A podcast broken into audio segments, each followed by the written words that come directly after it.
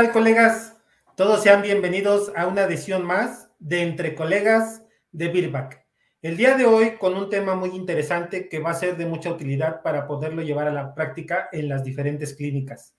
Tips para el diagnóstico en dermatología y terapia tópica, para el cual hoy tenemos eh, el favor de contar con el doctor Octavio Mejía Ponce, quien es eh, el doctor Octavio Mejía Ponce eh, estudió la, medicina, la, carrera de medicina veterinaria y zootecnia en la Universidad Michoacana de San Nicolás de Hidalgo. Posteriormente, realizó su especialidad eh, en medicina, cirugía y zootecnia de perros y gatos en el Departamento de Medicina y Cirugía y Zootecnia para las Pequeñas Especies en la Facultad de Medicina Veterinaria por la UNAM. También tiene una maestría en medicina veterinaria, de igual forma por la Facultad de Medicina Veterinaria y Zootecnia de la UNAM, y actualmente es el responsable del servicio de dermatología en el Hospital Veterinario de Especialidades de la UNAM. Es toda una autoridad para podernos apoyar en este tema y también el día de hoy nos hace favor de acompañarnos el doctor Carlos Lorenzana, ya un conocido de todos ustedes, técnico gerente técnico, perdón, de Birback para los animales de compañía. Doctor Carlos, bienvenido seas. Muchas gracias. Gracias a todos, colegas, por participar en esta ocasión, en esta sesión de, nuestro blog Entre Colegas. Y en esta ocasión contamos con la participación de un conocido de hace tiempo, el doctor Octavio Mejía, que como ustedes pudieron ver en su currículum, pues es una persona bastante capacitada para podernos hablar eh, sobre el tema de dermatología. Y sin más preámbulos, me gustaría que el doctor Octavio Mejía se presentara y no sé si nos pudieras empezar a hacer un primer comentario sobre los tips eh, que nos tienes preparados para esta parte de diagnóstico en dermatología. Bueno, pues muchas gracias, doctor Carlos Lorenzana, por, el, por la invitación. Y pues comenzaríamos diciendo que en el diagnóstico de dermatología es muy importante ser sistemático y ordenado, como en otras eh, especialidades médicas. Es muy importante eh, eh, la forma, que la información sea lo más completa posible. Si hablamos de la reseña, de la anamnesis, la historia clínica del paciente, pero es muy importante ser ordenado en la forma en que vamos recabando esa información y la forma en la que la vamos ampliando a través de las pruebas de diagnóstico, de las pruebas rápidas, que son las que normalmente hacemos en consultorio, hablando de dermatología, y, las pruebas que mandamos al laboratorio, las pruebas que enviamos eh, a un gabinete de imagenología. Eh, es muy importante ir eh, llevando un orden, llevando un propósito, el cual se va fortaleciendo con la información que previamente vamos obteniendo es la mejor, es digamos que el, eh, tip más general ¿sí? para eh, tener un buen diagnóstico en dermatología. Y el diagnóstico pues es fundamental porque sin un diagnóstico certero no podemos dar un buen pronóstico, no podemos explicarnos muchas complicaciones que se presentan con, bastante frecuencia y pues eh, lo sabemos todos, es difícil dar un tratamiento específico en, eh, esas circunstancias. Perfecto.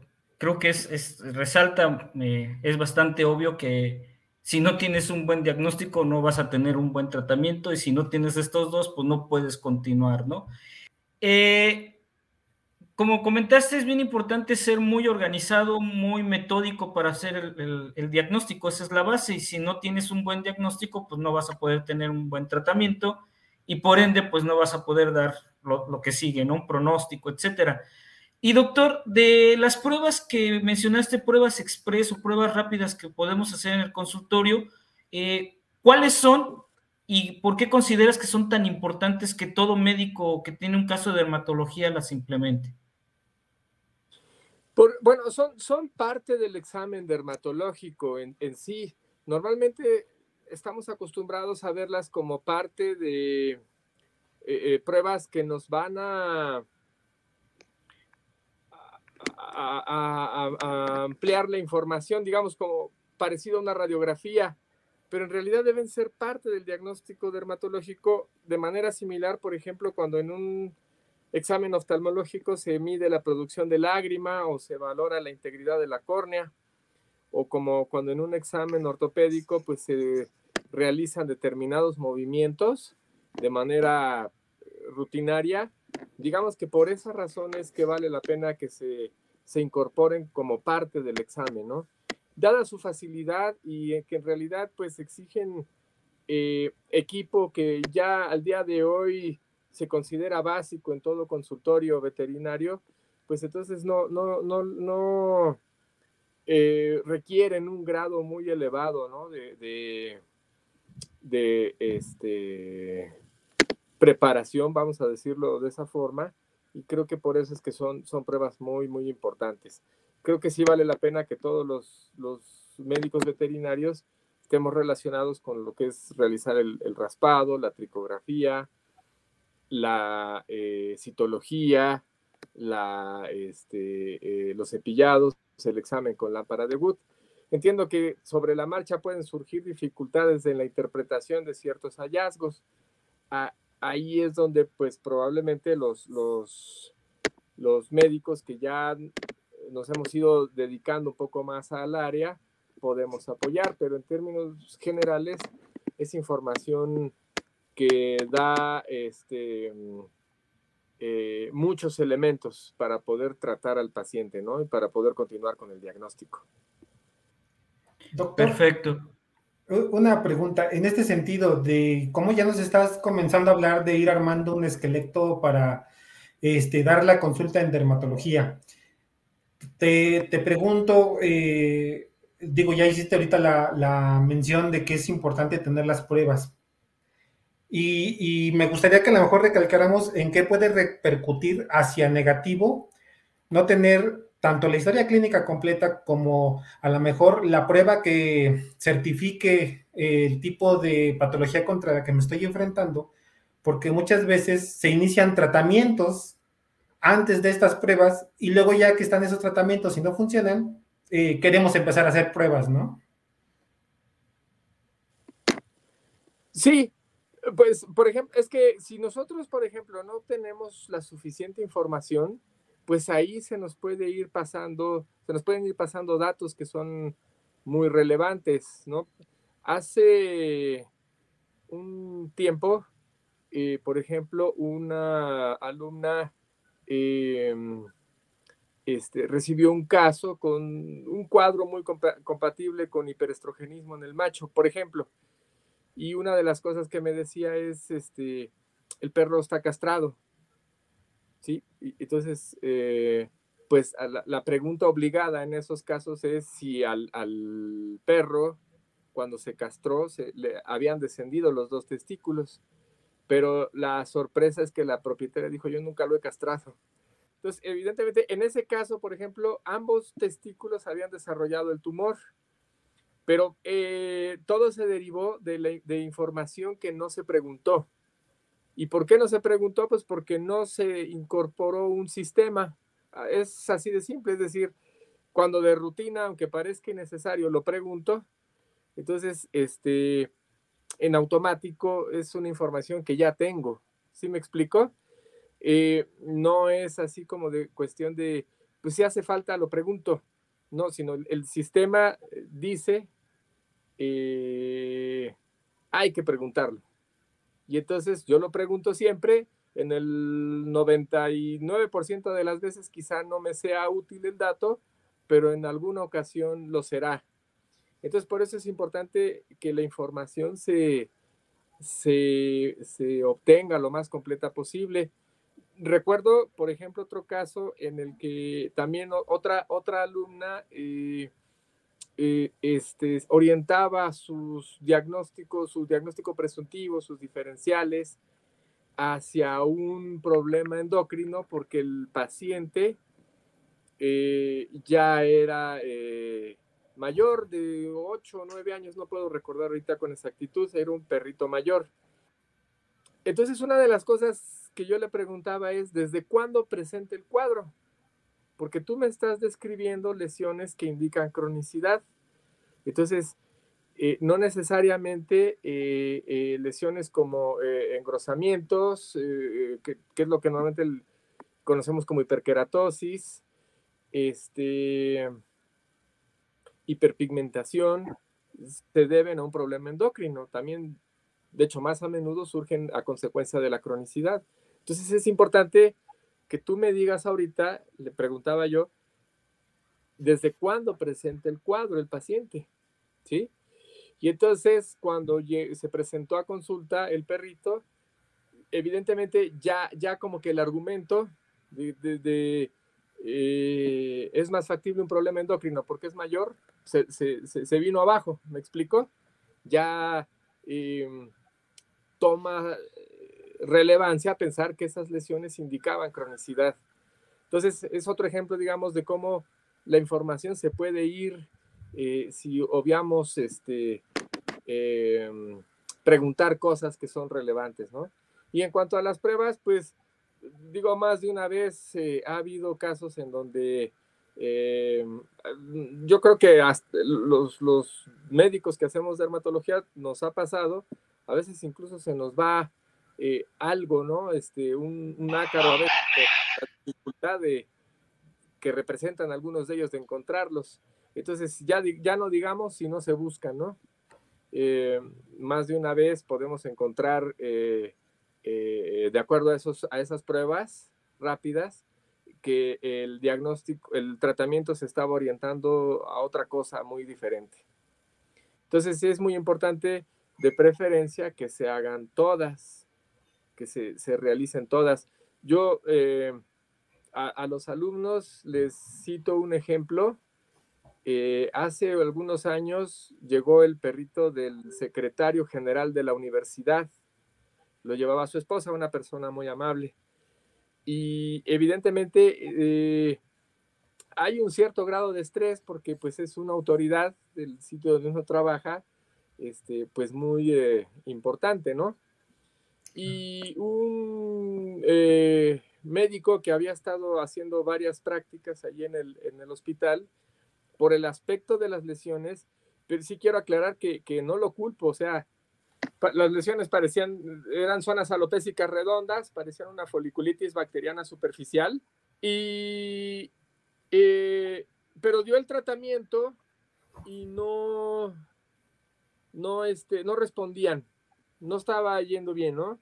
Al paciente. Entonces, eh, la, esposa del secretario general, pues muy amablemente me dice, es que sabes que no, no mejora. Entonces, me doy cuenta de que, por ejemplo, una prueba que faltó hacer es el examen con lámpara de Wood, por ejemplo, ¿no? Faltó hacer la tricografía. Entonces, en ambos casos, aunque no pudimos ser contundentes, sí encontramos sospechas de que eh, era muy probable que se tratara de una dermatofitosis. ¿Por qué se eh, parecía clínicamente a una foliculitis bacteriana superficial? Pues porque a veces así son los hongos, ¿no? Entonces, al hacer, por ejemplo, buscamos, tratamos de buscar con mucho ahínco una zona eh, propicia para hacer una citología y nos llamó mucho la atención que no observamos una inflamación supurativa, que es lo clásico de una, eh, de, una foliculitis bacteriana superficial. Y eh, lejos de eso encontramos algunos eh, neutrófilos, encontramos bastantes macrófagos en, una, en una proporción que no deberían estar allí. Se tomó entonces con todos esos antecedentes el cultivo y fue una dermatofitosis. Se inició de todas formas un tratamiento, pero se confirmó de esa forma la dermatofitosis. Entonces, podemos ver la importancia de no obviar esas pruebas, aunque también la mayor parte de las veces no nos van a dar información muy relevante. Eh, en la medida que las vamos haciendo, vamos ganando experiencia en su interpretación y puede llegar un punto en el que de veras sean muy útiles, ¿no?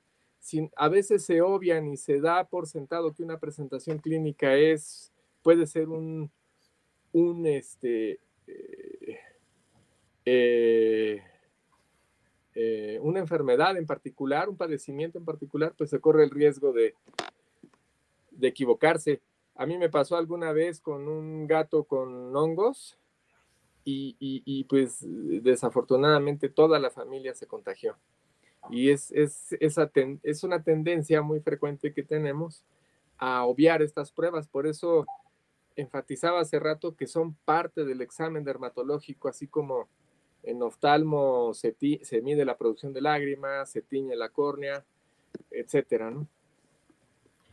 Fíjate qué, qué, caso tan interesante, ¿no? Porque pues incluso cuando lees la literatura te dicen que normalmente es al revés, ¿no? Que lo que parece un hongo generalmente es una foliculitis y aquí fue al revés, ¿no? Lo que parece una foliculitis en realidad.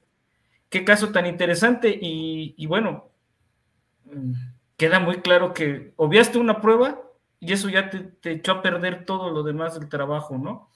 Doctor, mencionaste que las cinco pruebas que, uno debe de tratar de practicar para poderlas dominar y mejorar en la, en la cuestión clínica era el raspado, la tricografía, la citología, el cepillado y la eh, inspección con lámpara de Wood. Empezando por, por el raspado, eh, ¿cuáles son los tips que, o cuáles son las, eh, sí, los consejos que nos pudieras dar para mejorar en tanto para aprender a hacerlos como para mejorar en, aprender a, leerlos?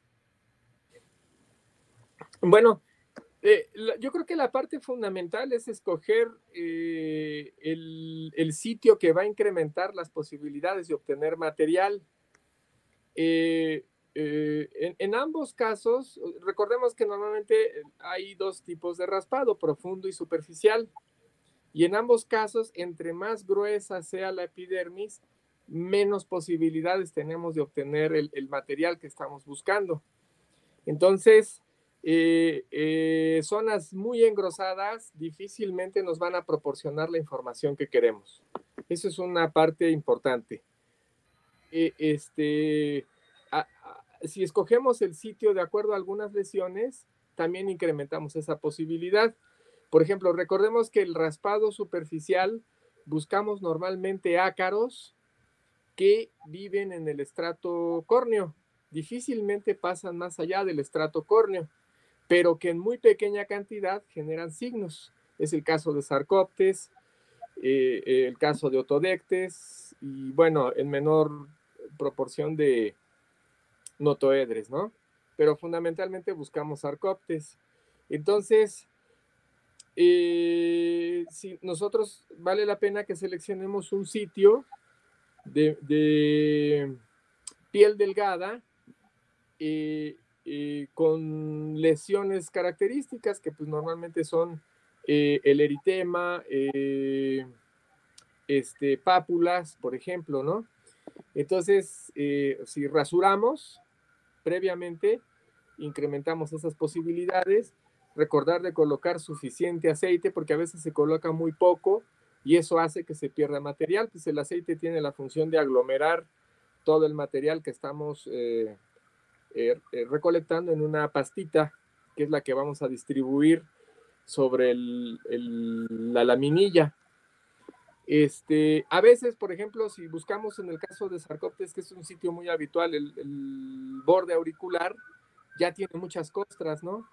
Entonces ahí, ahí es importante movernos un poquito hacia la, hacia la periferia de las costras para incrementar la posibilidad de traernos los ácaros.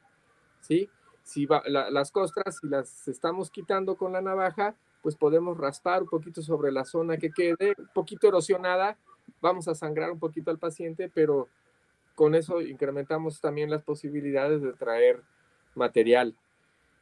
Cuando hablamos de un raspado profundo, recordemos que pues, normalmente buscamos ácaros demodésicos que viven en el folículo piloso. Entonces, las eh, lesiones que normalmente nos indican la foliculitis, pues es, una, es la, la alopecia, este, la, la, presencia de comedones, cilindros foliculares. Eso va a incrementar también las posibilidades de que obtengamos los ácaros. Dar un buen pellizco para tratar de que esos ácaros eh, se muevan hacia la superficie y raspar con suficiente profundidad. Ahí sí tenemos que irnos, este, a veces, pues llevarnos toda la epidermis, ¿sí? Es importante ser, eh, eh, no ser muy generosos porque a veces podemos dejar una cicatriz. Entonces, este, un área más estrecha, más reducida, ¿sí? Este, donde estamos, donde dimos el pellizco, ahí nos enfocamos una vez más con suficiente aceite. Y ya cuando hablamos de poner el material en la laminilla, tratar de que sea delgado, de distribuirlo uniformemente por toda la laminilla, porque eso también va a incrementar las posibilidades de que encontremos los ácaros, ¿no?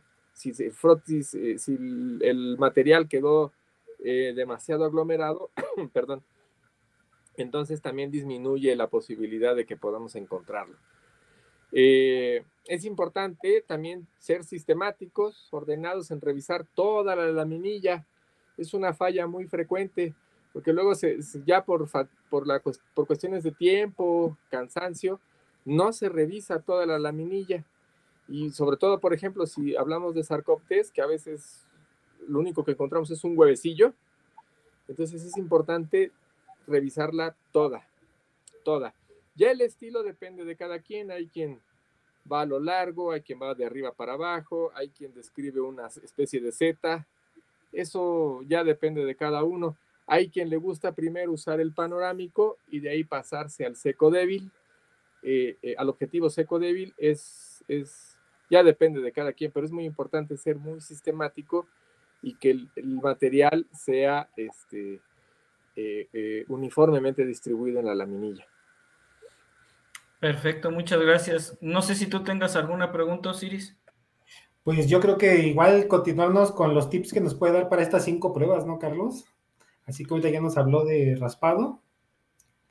Perfecto. Este, Fíjate, doctor, este, algo que a mí me, me, ha llamado un poquito la atención, no sé si tú lo compartas, de repente cuando buscas literatura que te hable de la tricografía, como que no encuentras mucho, del raspado sí, incluso artículos que hablan hasta de debates, ¿no? De, en el caso del Demodex, que si encuentras uno, no es, etcétera, pero en el caso de la tricografía, eh, no hay tanta información yo más bien los tips que he escuchado los he escuchado en pláticas. En tu experiencia, ¿qué tips nos puedes dar para la tricografía? Bueno, eh, es importante eh, no, eh, yo creo que así como, como dices, doctor, hacerla, ¿no? Hacerla aunque haya poca información. Eh, a menudo he escuchado mm, a, colegas comentar que es, un estudio que da, no, no, es relevante, como que no da mucha información, como si no fuera importante, sobre todo patólogos, ¿sí? Me ha tocado mucho escucharlo. Pero yo creo que es, un estudio que da muchísima información, muchísima, muchísima. Entonces la clave sería hacerla, ¿no? Eh, hay que seleccionar el pelo, sí, del sitio representativo. A, ver si me explico bien. Por ejemplo, si se habla de una zona completamente alopésica y de verdad no hay un pelo eh, cercano en el centro de esa lesión, pues evidentemente que me tengo que mover a la periferia. Pero si llegara a haber pelo en, la, en, la, en el centro de esa lesión, eh, este, esos a veces vale mucho la pena también recolectarlos, ¿no? Es cierto, muchos, muchos eh, eh, e, en algunos textos sugieren tomar pelo de zonas sanas como una referencia. Eso estoy de acuerdo, vale la pena. pero si, si vemos una zona alopésica y vemos pelos muy, de muy feo aspecto, no hay que desecharlos, hay que recolectarlos y, y, hay que este, verlos, ¿no? Y eh, pues es, es, es importante, eh, se sugiere tratar de combinar lo que sería firmeza con delicadeza. Firmeza para no eh, desprender pelos que estén en la etapa de telogen, ¿sí? Y delicadeza para no deformar el tallo. Que la deformación que inducimos nosotros en el tallo suele ser muy característica, es un doblez muy característico, el que nosotros dejamos, ¿no? Si le pusimos mucha, mucha fuerza, ¿no? Al, apretar el, tallo. Eh, hay que obtener bastante pelo, ¿sí? Eh, yo creo que unos 4 o 5, pues difícilmente nos van a ayudar. Hay que tratar de obtener bastante, de 50 para arriba, 30 para arriba, si, si ya en el, en el peor de los casos, ¿no? Y tratar de colocarlo en una laminilla con aceite porque es muy, muy, muy frecuente que no se le ponga aceite, ¿no? Entonces ese pelo nunca se va a quedar en la laminilla. Entonces con aceite y tratar de distribuirlos eh, lo más paralelos posible entre ellos. Esto es muy fácil si el pelo es corto y sí puede ser un, todo un reto si el pelo es, es, muy largo, ¿no? Puede ser o prácticamente imposible. Ya que el, el, Sí. No, adelante, adelante. Sí, ya, ya, que tenemos la, la laminilla, eh, ya que tenemos la muestra de pelo, eh, pues siempre es muy, una vez más, ser sistemáticos, ser ordenados.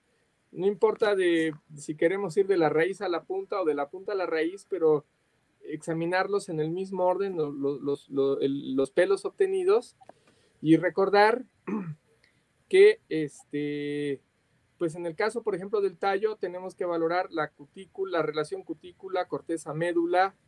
Hay, que, hay que valorar la forma de los melanosomas, su número, su ubicación, es importante. Y, eh, por ejemplo, en el caso de la raíz, eh, pues también valorar su, forma, ¿no? Si hay, eh, por ejemplo, parásitos, ¿no? ¿Qué forma tiene, etcétera, ¿no?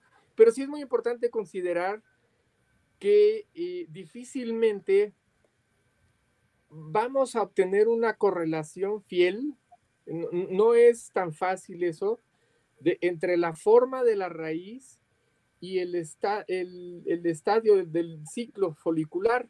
Recordemos que el folículo piloso se queda ahí en la piel, es donde se formó el pelo.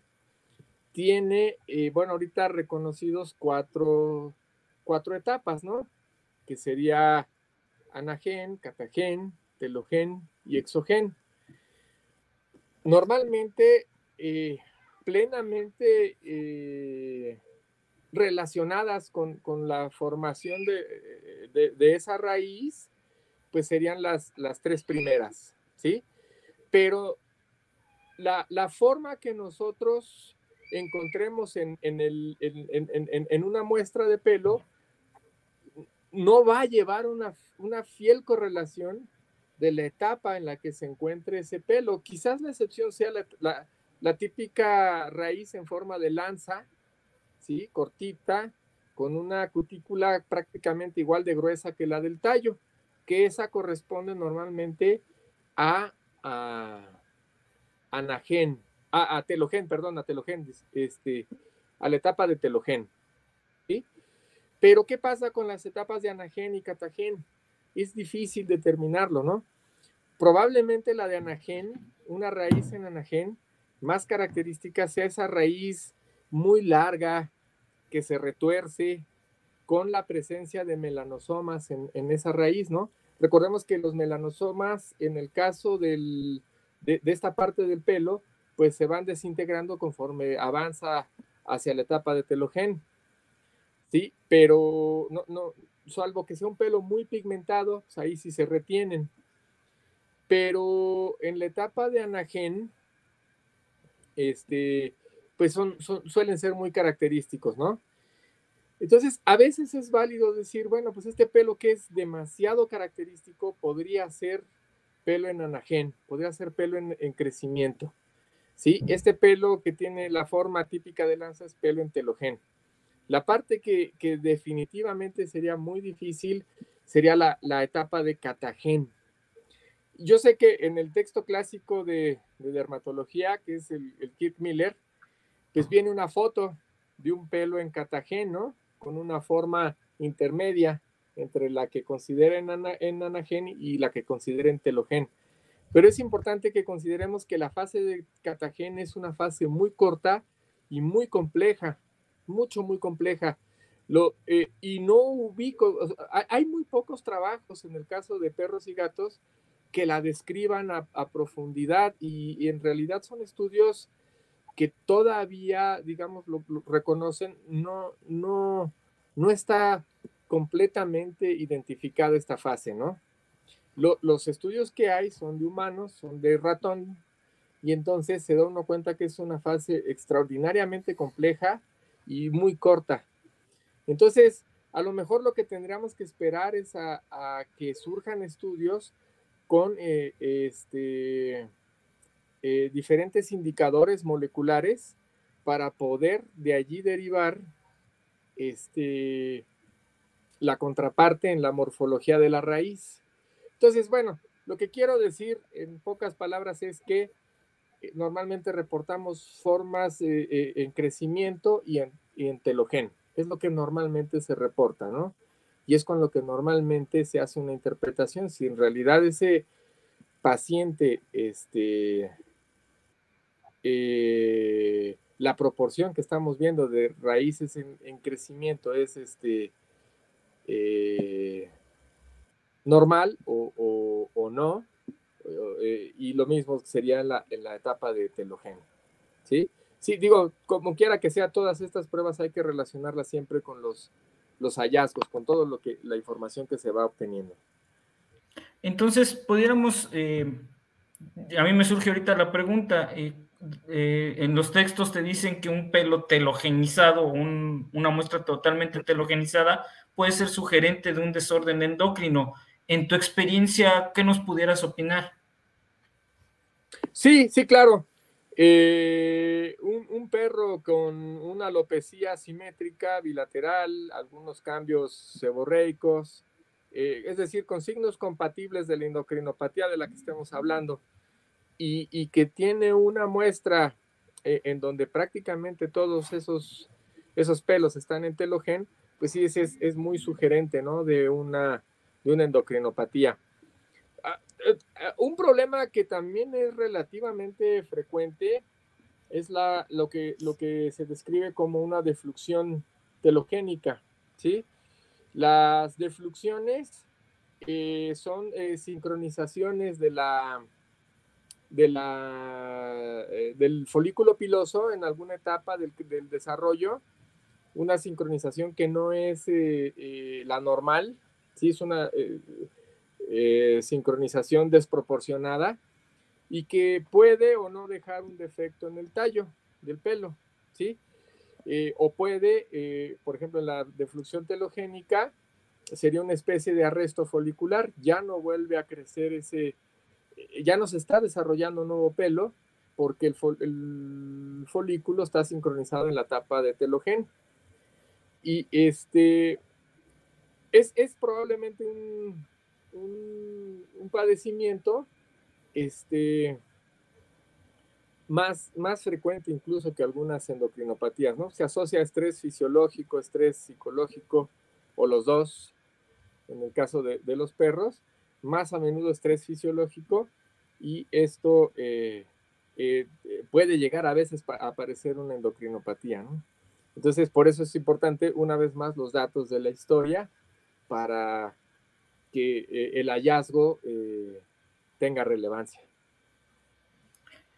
Fíjate qué interesante, ¿no? Este, porque cuando tú escuchas, ahora sí que las pláticas clásicas que hablan de esto, no te ponen, yo no había escuchado esta parte de que eh, pudiera ser por estrés fisiológico y de ahí otra vez surge la importancia, como lo acaba de decir Octavio, de que si no relacionas lo que estás viendo macro con lo micro, te vas a confundir. ¿Sí, Osiris? Eh, solo una eh, duda, nada más para que pueda quedar bien el tip para los colegas. Para poder hacer este, el desprendimiento de pelo cumpliendo los factores que indica el doctor Octavio de firmeza y delicadeza, ¿recomiendas que sea con los dedos o con una pinza quizá de mostasis? ¿O cómo podría ser lo ideal? Pues sí, e, e, es una, digamos que hay, hay cierta polémica en ese sentido, ¿no? Hay quien, por ejemplo, inclusive eh, con mucha imaginación, con tubitos de venoclisis o, mariposas, le fabrica unos manguitos a, las pinzas para hacer gentil. Pero yo he visto que ya sea dedos pinzas solas o, con los tubitos este, o con gomitas, eh, eh, tiene que seguir cuidándose esos dos aspectos. Y cómo poder saber cuánta fuerza es difícil, es difícil determinarlo.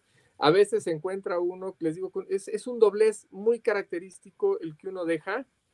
Es, como si dobláramos un... es, peculiar. No, no, no, se ve bien el doblez así completo. Es, es como si fueran dobleces incompletos, pero tiende a arquearse el tallo del pelo. Ese es normalmente el defecto que uno deja. A veces, por ejemplo, si se usaron pinzas, si se rompe. Y a veces, por, peculiar que parezca, pareciera mentira, pero es cierto, quedan a veces las marquitas y se pueden distinguir las marquitas de la pinza. Entonces, este, eh, yo diría que conforme va uno haciéndolo, va uno viendo, eh, si, si, cada vez se encuentra uno menos pelo de esto y, y la muestra fue abundante, este, va, quiere decir que lo va uno haciendo cada vez mejor. Va uno perfeccionando la técnica. Sí. Y para continuar con el, tema de los tips de diagnóstico, pues pasamos a la, que muchos libros mencionan que es la, reina de las técnicas, ¿no? La citología. ¿Qué tips nos pudieras dar para hacer citología? Porque esto también es un campo muy amplio, ¿no? Una cosa es hacer citología de masas, otra cosa es hacer citología de, una foliculitis. Entonces, este, en tu experiencia, por ejemplo, em, ¿cómo, ¿cómo debería de tomar una muestra cuando yo tengo una situación de una foliculitis? Bueno, nuevamente es eh, seleccionar eh, el, método apropiado para las lesiones que estoy encontrando, ¿no? Eh, por ejemplo, para una, si encuentro pústulas en, la foliculitis bacteriana superficial, pues es, pueden encontrarse pústulas, ¿no? Digamos que no, a lo mejor no es quizás la, la lesión más frecuente, pero se pueden encontrar. Entonces, a veces se puede romper la pústula y hacer un frotis, o puncionar la pústula y hacer el, frotis con el material recolectado. Si encontramos collaretes epidérmicos, también es factible hacer un frotis. Si eh, es muy reciente el collarete, ¿no? Eso lo vamos a distinguir porque es, está muy húmedo y este, muy eritematoso. Entonces podemos con cuidado levantar las costritas, las escamitas del collarete y esa zona debajo hacer el frotis. Si quizás no está muy húmedo, lo que procede es hacer un acetato, ¿sí? Y si solo es una zona alopésica redonda, pues el acetato, pero hay que presionar muy bien, mucho. Ahí difícilmente podemos obtener suficiente información. Igual cuando es una pápula, probablemente no obtengamos suficientes eh, células, pero el acetato es una técnica que puede, que puede ayudar. hay personas que se acomodan a, veces realizar un, raspado, pero un raspado para citología. Es decir, en el raspado para citología, lo que hacen es eh, raspar con la navaja de bisturí y con ese material que no, tiene aceite, hacen el frotis. A mí particularmente no me gusta, pero he, conocido colegas que me comentan que les, les, acomoda bastante la, la, técnica, ¿no? Y recordar el hisopo para sitios de difícil acceso, que básicamente pues, son trayectos fistulosos, pérdidas de continuidad y obviamente el oído, ¿no? Que nos da, nos da mucha eh, información. Eh, otra cosa que nos puede ayudar mucho, una vez más, es confeccionar el, frotis sin eh, ejercer demasiada presión, porque a veces las células, los, los, leucocitos, por ejemplo, son muy sensibles un, neutrófilo probablemente no, no, ha experimentado una eh, cariolisis, pero nosotros la indujimos al, hacer un frotis con demasiada fuerza. O un macrófago lo podemos aplastar y confundirlo con un fibroblasto. ¿no? Si, si digo, es algo que, puede, le puede pasar hasta a un patólogo y, este, como pues ya en alguna ocasión me pasó y, uno está eh, con la aparente seguridad de que eh, sí se trata de un tipo X de célula y lo que pasó es que el macrófago se este, deformó a consecuencia de haber hecho mal el frotis. Entonces hay que ser muy cuidadosos con el frotis, que quede delgado y pues ya de ahí en fuera es hacer la, la tinción. Yo, eh, el tema de la citología, en mi experiencia, esa ha sido mi experiencia, eh, ha sido fruto de muchos roces con, con los patólogos clínicos quienes me han eh, expresado sentir invadido su, su, área de expertise. Pero en realidad, eh, en los clínicos a veces tenemos que tomar decisiones muy rápidas de tratamiento y de, de otras pruebas de diagnóstico. Entonces yo creo que ese es un área que los, los clínicos tenemos que buscar siempre conocer lo mejor posible porque eso nos va a permitir tomar decisiones rápidas y no esperarse hasta que el resultado del laboratorio nos llegue, ¿no? Eh, entonces, diría que, el, mismo, eh, eh, la misma recomendación para el raspado, la tecografía, hay que estarla haciendo y hay que estar sobre el tema, ¿no? la citología ha sido un tema muy abordado existe incluso un libro completo, ¿no? De, citología en, dermatología.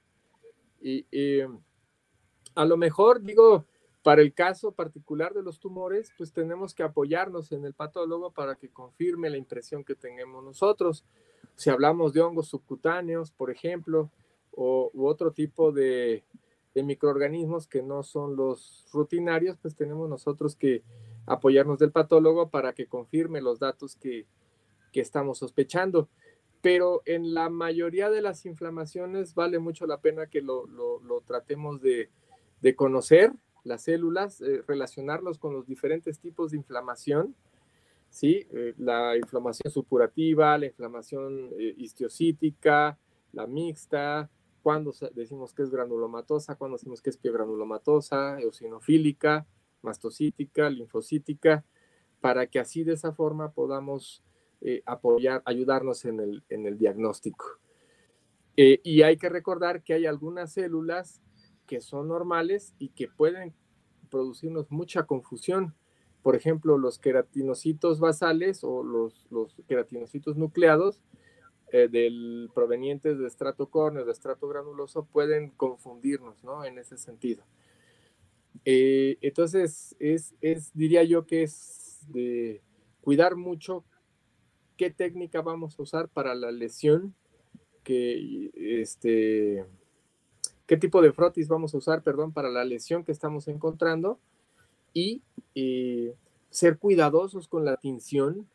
Yo creo que los, clínicos ahí sí tenemos como que eh, meternos más en la, en la parte de qué uso le vamos a dar, cómo vamos a usar las tinciones, porque es bien, eh, yo por ejemplo batallo mucho en ese sentido con, con mis alumnos, las tiran o las contaminan, ¿no? Y de repente tomo una, una, citología de bacterias y ya se encontró uno de Modex de la muestra anterior. Entonces, eh, es importante, es importante eh, que, le, que ellos, este, que se le dé un buen manejo a la, a la, a la tinción y, y, pues ya de ahí en fuera relacionarlos lo mejor que podamos con los diferentes tipos de inflamación, las células que son normales y, y otros hallazgos, ¿no? Y, bueno, eh, eh, lo bueno es que ahora tenemos excelentes patólogos clínicos, eh, apoyarnos siempre con ellos en los casos que, que hay duda, ¿no? Que hay este, eh, o, que la, implique un problema de salud muy importante como puede ser eh, una neoplasia o un hongo subcutáneo. Gracias, doctor. Fíjate que, acabas de comentar algo muy, muy interesante, ¿no? Eh, yo alguna vez escuché al doctor Couto decir que la citología es para el, clínico y los demás estudios son para el patólogo clínico, pero que los clínicos deberíamos estar muy familiarizados con la citología porque incluso te va a ayudar a orientar mejor tu diagnóstico o hacer mejores, incluso biopsias para remitirlas a, ya sea al patólogo o al patólogo clínico, ¿no? Creo que no solo en dermatología tienes que mejorar en el, caso de este diagnóstico, hay muchas otras eh, ramas en donde vas a necesitar hacer citología y eso, como tú lo mencionabas, es rápido, es en la clínica, te puede dar mucha información. El asunto es que esto te lleva tiempo la primera vez que ves una citología tú solito, estás llorando porque el que, esté junto a ti el que te enseñó a hacerlas, ¿no? Sí, sí, sí, sí. Pero ya con el paso del tiempo se, se, va eh, ubicando sin, mayor problema. Pero eso, eso que dices, doctor, es muy importante, no, no nada más en dermatología, en un montón de cosas, ¿no? Si, eh, una peritonitis, yo recuerdo un caso de una peritonitis en un lugar que trabajé, y estaban algo angustiados porque decían, ¿qué hacemos? El laboratorio ya ahorita no recibe la muestra y, no sé qué, decidir. yo les decía, pues no sé si se ha parecido a la piel, pues a ver, vamos a tratar de interpretarla, ¿no? Pero creo que es importante en, lo, en, en lo que, hablando de lo que de cualquier otra área médica, tener este, eh, el conocimiento para interpretarla, da muchísima información y sin necesidad de, de esperar a veces al laboratorio, ¿no? Sino nosotros tomamos la decisión ahí rápido, si ya sea que vamos a dar un tipo de antibiótico, eh, si vamos a realizar este, eh, un cultivo, si de verdad hay una infección o probablemente no sea infección, sea de otra naturaleza, la inflamación y por eso sea otro el tratamiento que necesitemos dar. Y Doc, antes de pasar a, Gracias. Antes de pasar a, platicar un poquito de terapia tópica, ya para cerrar esta parte de tips en, en, la diagnóstica, me gustaría que nos compartieras tips sobre la prueba con la lámpara de Wood. Bueno, con la lámpara de Wood es importante, eh, como dice la literatura, dejarla calentarse, ¿sí? Para que la, longitud de onda se estabilice, ¿sí? Eh, yo a menudo he escuchado que las lámparas, eh, unas lamparitas que se pusieron de moda chinas, no, no son buenas, ¿no? Las pequeñas, ¿no? Para ver billetes falsos. Pero eh, me ha tocado ver que en algunos lugares de Europa, en Estados Unidos, las usan sin problema. Aparentemente son lámparas que pueden ser útiles. Yo les diría que eh, son las que utilizamos y cuando la lámpara da una fluorescencia positiva, al día de hoy no ha fallado. Ahí crece dermatofito. Entonces, digamos que sería importante, uno, sí dejar que se estabilice unos cinco minutos eh, prendida.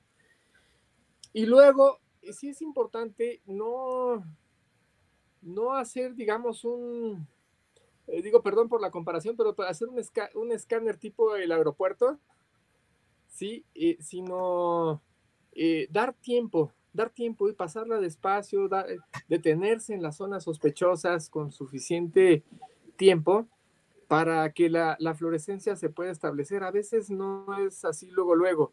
A veces le lleva un tiempo a la fluorescencia eh, eh, poder distinguirla ¿no? con, con claridad.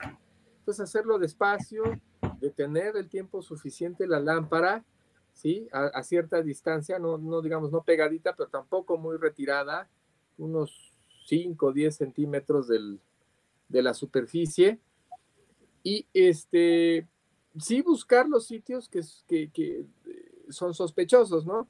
Eh, obviamente vamos a incrementar con eso la posibilidad de detectarla. hay que recordar que las escamas siempre van a florecer, ¿sí? Siempre van a florecer. A veces si, nos queda duda podemos desprender el pelo y acercarlo. ¿sí? Se puede ver también la fluorescencia. Obviamente la habitación tiene que tener cierto grado de oscuridad. Entiendo que a lo mejor no es posible tenerla completamente oscuras, pero sí cierto grado de oscuridad para poder distinguir la fluorescencia eh, mejor. Yo diría que, que, los dos tips más importantes son darle tiempo a la fluorescencia y tomar en cuenta que las escamas siempre van a, florecer, ¿no? Eh, si encontramos escamas, haya o no haya hongos, van a florecer. Es, la fluorescencia es en el tallo del pelo. Eh, eso es un tip muy importante, ¿no? Yo en, la poca práctica que tengo, algunos gatos que me han llegado positivos a hongos, en realidad cuando yo los he revisado, lo que he visto es la fluorescencia de las escamas, no, no del tallo, ¿no? Y este tip que acabas de mencionar de que hay que darle tiempo, de que hay que pasarla lento, de que no es un escaneo buscando metales en el cuerpo del gato, eh, es, es, algo que la primera vez que escucho y se me hace muy, muy valioso. No sé si tú tengas alguna pregunta, Osiris. No, creo que aquí uno de los tips muy importantes sí que consideré porque he visto muchos médicos trabajando con las lámparas, es que realmente la conectan, la encienden y empiezan a trabajar, ¿no? Entonces, esa parte de darle el tiempo a que alcance eh, la luminosidad que necesita es muy importante. Y bueno, eh, cambiando un poco hacia la parte del cierre del tema, doctor, la terapia tópica. En este sentido, eh, tú, en, tu, en, tu, experiencia, digo, porque tú tienes todas ahora sí que las, las tablas para podernos platicar de esto, ¿cómo consideras que es mejor van las terapias tópicas? Eh, ¿Poderlas manejar, digamos, de manera eh, directa, en el sentido de que solo sea la terapia tópica, poderla combinar con lo sistémico y esto también lo pregunto porque hay muchos pacientes que ya llegan eh, con muchas... Este... Ejemplo, en un... Pensemos, por ejemplo, un paciente con adenitis sebácea, pues normalmente requieren un tratamiento sistémico y un tratamiento este, eh, tópico, perdón, se, abrió. Y, y, un tratamiento tópico, ¿no? Un tratamiento antiseborreico, ¿sí? Entonces, este normalmente son, son complementarios. Eh, rara vez vamos a, a, verlos separados, por decirlo de alguna forma. Eh, quizá la excepción en estos días, de, unos años para acá, pues es el, uso de, antibióticos. ¿Sí? Que nos, sí nos sugieren para. En, los casos de, una, de un pioderma superficial, Recordemos que pues tenemos básicamente dos, lo que sería el limpétigo y la foliculitis bacteriana superficial. Sobre todo esta última, si no es un cuadro muy agresivo, la sugerencia es no dar antibióticos, ¿sí? Sino tratarlo únicamente en forma tópica, con antisépticos, ¿sí? Y ya si el caso amerita el uso de antibióticos, entonces pues ya administrarlos con el respaldo de un antibiograma. ¿Sí?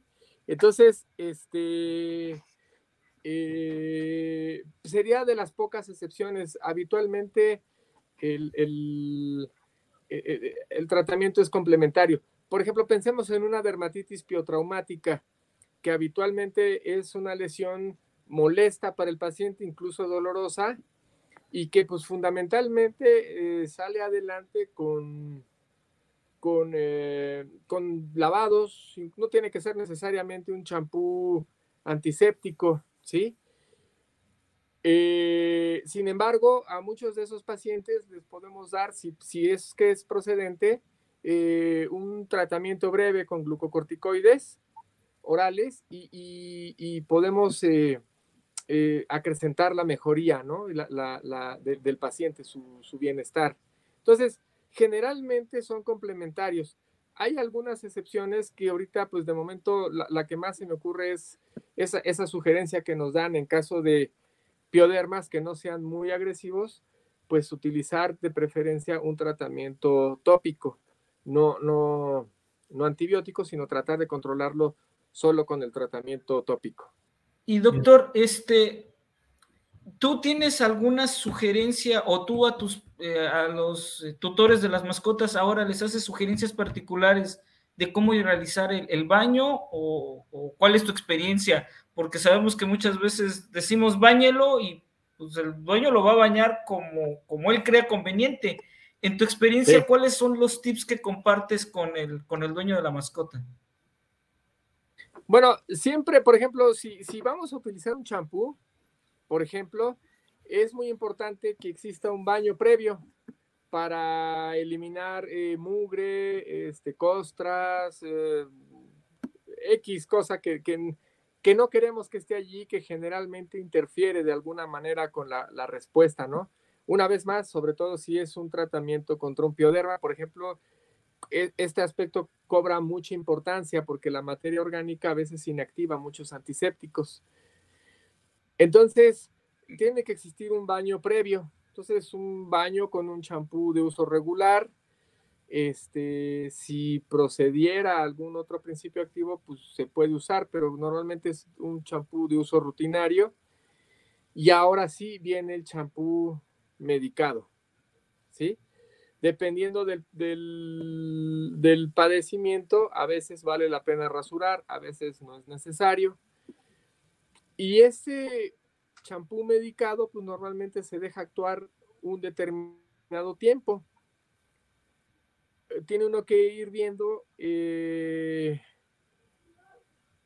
cuál es el tiempo más idóneo, dependiendo pues de la gravedad del problema y del principio activo que estemos utilizando, del paciente también y del, incluso a veces del propietario para recomendar un tiempo de acción. La mayoría van de 5 a 10, 15 minutos, ¿sí? Pero a veces es procedente eh, utilizar mayor tiempo de contacto. Una vez más depende de, las circunstancias, ¿no?